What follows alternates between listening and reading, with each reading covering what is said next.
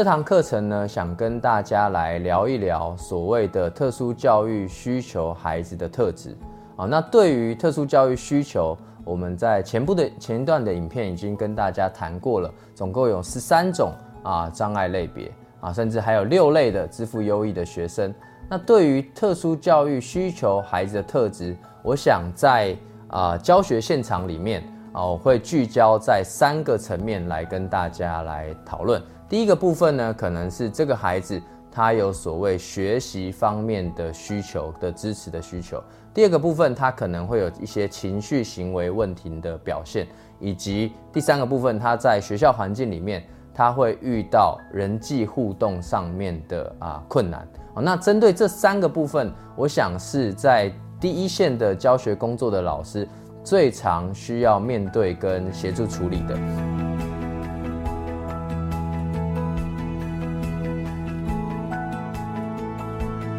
注意力缺陷过动的孩子呢，基本上啊，很常出现的三种状况。第一个叫做注意力不集中，在课堂学习的时候啊，你会发现这个孩子常常的分心啊。一节课四十分钟，你可能需要叫他超过十次甚至二十次。简单的说，他可能上课要不是啊。很明显的没有在听，就是可能他看窗外，或者他玩自己的东西。那很有可能他甚至拿别的啊，明明是国语课，他拿别科的课本出来看都有可能。那另外一个部分呢，叫做啊过动。你会觉得这个孩子好像就是怎么样也坐不住啊。那俗称的可能叫做好动，所以他在班级里面你会发现，哎，有时候就离开座位了。啊，甚至在还没有下课，他就举手跟老师说，他可能他需要出去一下，去上个厕所。就是他常常处于一种啊很亢奋、躁动的一种状态。那第三类呢，叫做冲动啊，就是这个孩子呢，他可能的行为包含是老师在讲话，他就打断啊，你你还没有问问问问题都还没有问完，他就想要啊回答，甚至呢啊，他可能看到自己有兴趣的东西，他就拿过来，甚至他。看到同学桌上有一个他需要的东西，他也没有问别人，他就拿过来用哦。所以，对于注意力缺陷过动特质的孩子，不管是注意力不集中啊、冲动，甚至过动这样的状况，在教学现场里面啊，常常会引起老师们教学上面的一些挑战。那包含他自身的学习也会遇到困难。你想，一个注意力不集中的孩子。你在课堂上面讲四十分钟，他可能只听到当中的五分钟到十分钟，有很多的资讯他并没有在这这堂课里面吸收到，所以他在学习上就会产生落差。他在作业缴交上也可能产生问题。明明你在这堂课交代的作业，他却没有听到，他也没有记到。那隔天来，他甚至连联络本、连作业簿都没有带来，所以。对于注意力缺陷过动的孩子，很多时候呢，在学习上面会产生啊明显的落差。那在这个部分，也会是老师在教学上面需要进行个别化协助跟支持的。那注意力缺陷过动的孩子，他在班级里面也有可能啊，因为他的特质跟其他同学产生啊所谓的冲突、人际关系的紧张。例如说啊，他的座位可能常常是很凌乱的。啊，抽屉很乱，甚至你可以在他书包里面找到两天前的早餐还没有吃完，还放在里面。啊，就是对于生活当中的这种秩序感啊，很多注意力缺陷过动的孩子在学习的过程当中，他需要逐步的养成。啊，那这样的所谓生活自理的啊困难，也会造成他人际关系的紧张。啊，就像我刚刚讲到的，他没有问同学就拿了同学的东西，那同学就会觉得，哎，你怎么可以？啊，这么没礼貌，或是你怎么可以偷拿我的东西？甚至他用完之后，他还忘记还给别人啊，这就会被同学误会啊。所以对于这样的一个状况，在下课时间一定也很常见。例如说，这样的孩子可能在下课时间常常有可能会受伤，因为他在走廊上、在游乐场、在球场，他因为啊他的活动量特别特别的大。他没有注意，甚至在走廊上奔跑等等等哈，所以造成自己的伤害之外，也有可能造成同学的伤害。我们在啊，包含在校内的辅导跟所谓的啊老师家长的这样的合作的辅导关系上，我觉得是特别特别需要我们注意的。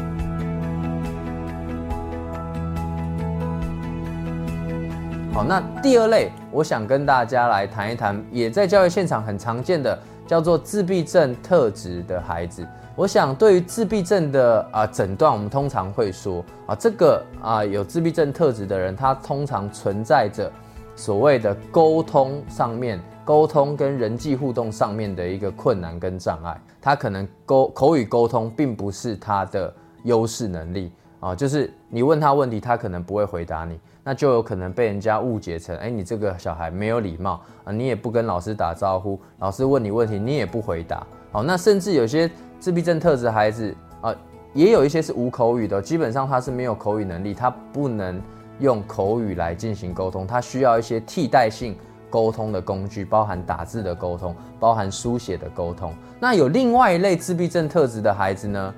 哎，他口语表达没有问题，但是他滔滔不绝。你一堂课，老师可能讲只讲了十分钟，其他三十分钟他都在跟你互动。为什么？因为他对这个这一个你讲的主题非常非常有兴趣，他就可以不断的不断的把自己的想法一直讲出来。哦，所以有一类的自闭症特质的孩子，他并不是口语表达有障碍，他是口语表达非常非常的好，他说话非常的流畅，但是我们会说他会不合时宜的说话。甚至他可能用他理解的方式啊，用他认为有趣的方式，在跟同学做所谓的开玩笑或沟通啊。所以这个部分呢，啊，我常跟老师们讲啊，你不要觉得自闭症就是好像他很安静，他就坐在旁边都不理人。其实不是的，在我接触的自闭症特质的孩子里面，有一群应该说蛮大一群的孩子，他是很喜欢跟别人交流的，甚至会让你觉得。很受不了，因为他就不会停下来，他在你的旁边是永远不会停下来的那种感觉，他就不断不断的把自己有兴趣的事情跟你分享，但是他不会考虑你有没有兴趣听。那另外呢，对于自闭症的诊断里面，我我们也会特别说，就是他可能会有局限跟固定的一些兴趣爱好跟行为模式，所以在教学现场或者是在班级里面，我们曾可能会觉得，哎，为什么这个孩子？例如说，他进班级，他只走后门，他不走前门，啊，例如说他在面对作业的时候，他遇到困难的时候，他就卡住了，因为他就要从第一题写到最后一题，他没有办法接受自己中间有空格，所以他按照他的这样的做事情的程序，没有办法被打断，没有办法有弹性去调整，哦，这个也是啊，自闭症特质孩子常常。出现的一种状况，甚至他对于规则的意识非常非常的讲究。钟声一打，他立刻就要跑出去了。他觉得下课了，即便老师都还没有讲完，他觉得打钟了就是下课了，所以我也不用理你，我就自己下课就跑出去了。哦，所以对于一些规则的意识，很多自闭症孩子他因为很固定，他会按照这个规则。你会说？哎，这样也蛮好的，对啊。如果我们课堂、我们的教室的秩序是很有结构化的，对于很多自闭症特质的孩子来说，他会感觉到很舒服。但换句话说，如果今天突如其来有一些不预期的状况发生，举例来说，可能原本今天的课课表安排是国文课跟数学课，再来是英文课，哎，结果今天数学老师请假，哇，调课，他可能忽然间要上体育课。哦，那这个孩子可能就会产生一些情绪上，甚至他不愿意去体育课都有可能发生，因为在他的那一种固定、那一种有节奏感的生活被打断之后，他会产生一些情绪跟焦虑。我想这个是自闭症特质很常出现的一些状况。那在班级里面，这样特质的孩子也很有机会跟老师啊起冲突。为什么呢？因为对于规则的意识，如果那个弹性的变化啊是他不预期的，他可能很抗拒。那老师在这个过程当中，如果你是用很啊权威式的、很高压式的，希望这个孩子配合你，但孩子其实没有办法那么快转换的时候，他产生的一些情绪行为问题，有可能就会让老师们产生不舒服，甚至会制造一波新的冲突。我想，对于啊。注意力缺陷过动或自闭症特质孩子来说啊，我觉得在老师在第一线面对的时候，当你发现这个孩子好像跟平常的状况啊，平常表现的状况有一些不同的时候，我觉得我们可以先啊慢下来，先观察一下，到底是什么样的环节影响到了。这样子孩子的啊稳定的状态，自闭症孩子我们在跟他相处的时候啊，我们常会说顺着毛摸，但是对于啊很多老师来说，会很希望孩子按照我们的规则，按照我们的秩序去学习跟行动，那就很有可能在教学的现场产生比较大的冲突。那对于自闭症特质的。孩子来说，也会有一种啊感官的高敏感度啊。所谓感官的高敏感，就是在生活当中啊，在学习的环境里面，他今天特别不安啊。你会感觉到这个孩子怎么今天特别的不安，然后也没有特别像我们前面讲，没有课表的调动，没有任何的不一样，但是就是特别的不安哦。那那你如果仔细的去观察这个环境的变化，你会发现，说不定在学校旁边的那一条街，有一间房子在装潢。然后它会有一一直有一个啊那个机器的声音，哦，那你会说啊，那那个已经隔这么远了，为什么还会对这个孩子有影响啊？因为就像我说的，自闭症特质的孩子很多都有啊那种感官的那种高敏感跟敏锐的状态，所以对于你觉得很小的声音，甚至一些微不足道的气味，甚至光线，都有可能对自闭症的特质的孩子产生刺激，而因而影响到他的。情绪啊，所以这个部分我想也特别提醒啊，第一线的老师，你可以从这些啊角度去观察跟注意。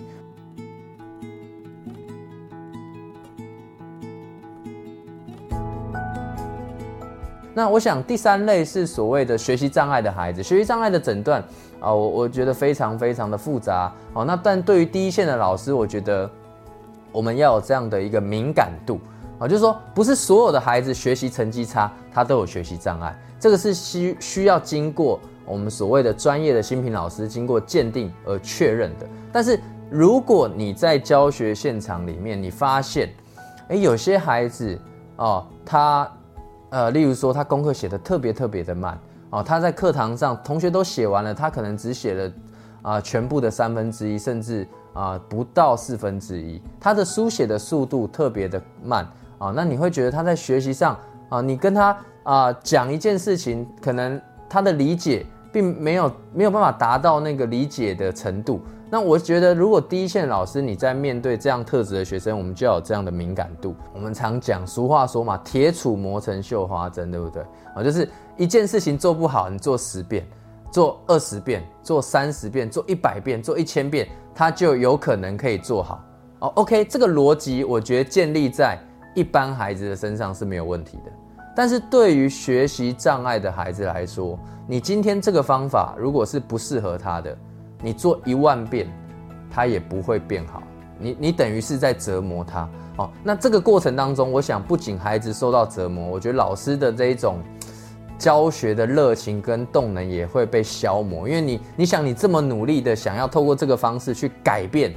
这个孩子，但是他就还是卡住啊。那对于老师来说，我相信一定是非常挫折的。我想在这个呃特殊教育需求孩子的特质，先跟大家分享三类，我觉得在教学现场最常见的孩子的状况。第一类叫注意力缺陷过动，第二类叫做自闭症，第三类叫做学习障碍的孩子。好，那如果老师们有面对到这些特质的孩子，我建议大家可以跟啊校内的特教老师能够做进一步的沟通。然后甚至去提出所谓的更正式的啊这个身份的确认，然后因为这样子的做法比较有机会去对症下药，找到适合帮助孩子的方法。哦，那我想对于第一线老师来说，我们在啊陪伴特殊教育需求的孩子，很多老师会提出一些相处上面的一些困惑啊，例如说，呃，这个孩子他是因为特教的问题，所以他的行为表现是这样。是因为他能力上面受限，还是他存在着动机上面的问题？我想这是很多啊教学现场老师会很在意的。好，那我觉得我要提醒老师们的是，对于所谓特教需求的孩子，